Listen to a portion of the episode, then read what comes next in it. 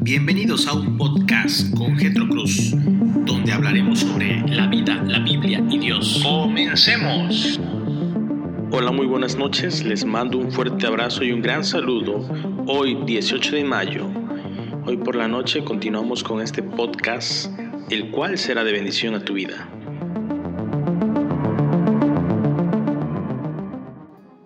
Continuamos con la serie acerca del matrimonio durante este mes. Les pido una disculpa porque la semana pasada se me presentaron algunos problemas técnicos, pero ya estamos de vuelta.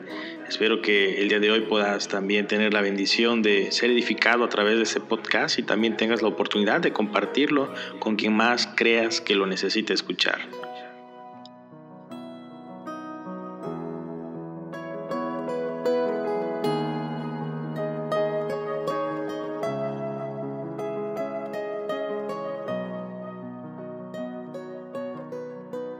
El tema del día de hoy le titulo Viviendo intencionalmente juntos como matrimonio. Hace unos días leí un artículo reciente en Facebook de la página El New York Times, escrito por Bruce Feiler, el cual indicaba que cada vez es más común que esposos y esposas se vean con menos regularidad.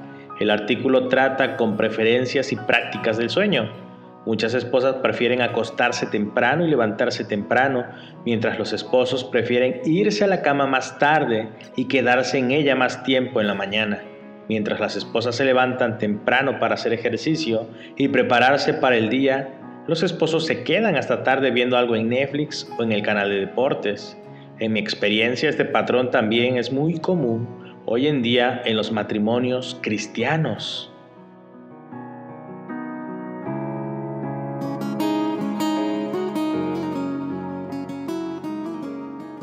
Las diferencias en patrones de sueño y en estilos de vida llevan a la pareja a compartir muy poco tiempo juntos. Existe el peligro de simplemente vivir juntos más que convivir como pareja. La tensión es más aguda en las parejas cristianas. Nuestros matrimonios están supuestos a reflejar de manera gozosa la realidad del Evangelio. Para que esto suceda deben haber expresiones regulares de amor, de perdón, paciencia, respeto, gracia y bondad. Esto no se puede lograr si no se comparte tiempo entre ambos juntos. Para poder lograr el tipo de intimidad relacional que requiere el Evangelio de la Gracia, debe haber intencionalidad.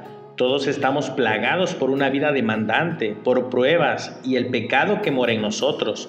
Sin embargo, tenemos la misma cantidad de tiempo cada semana, los mismos mandamientos y el mismo Espíritu Santo.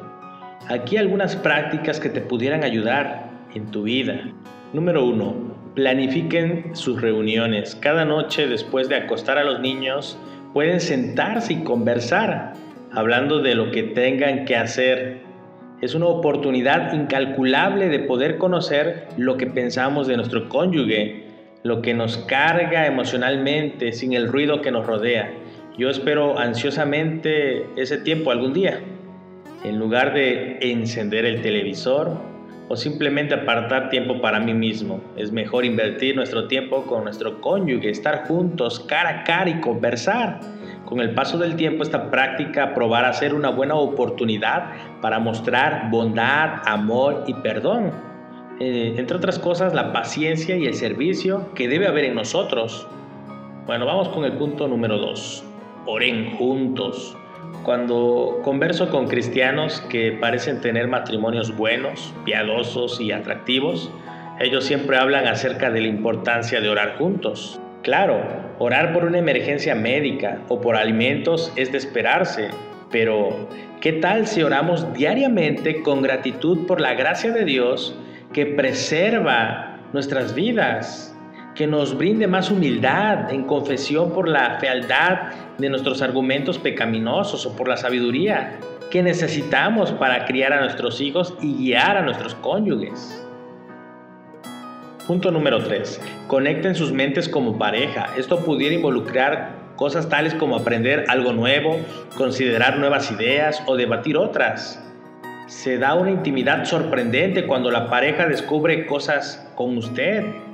Las oportunidades son muchas, pueden incluir desde aprender juntos cocina, aprender sobre música, la Biblia, hasta estudiar sobre la crianza de los hijos.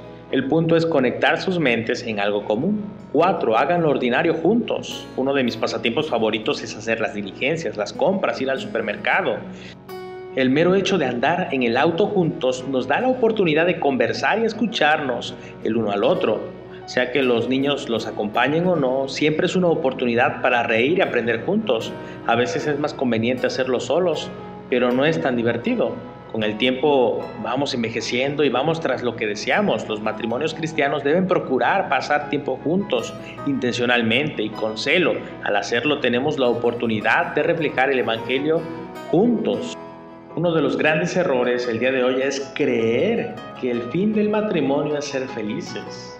Simplemente es un medio, la felicidad, no es el fin. Recordemos que el fin principal del hombre es glorificar a Dios y gozar de Él eternamente. Aún casados, nuestro fin es ser como Cristo.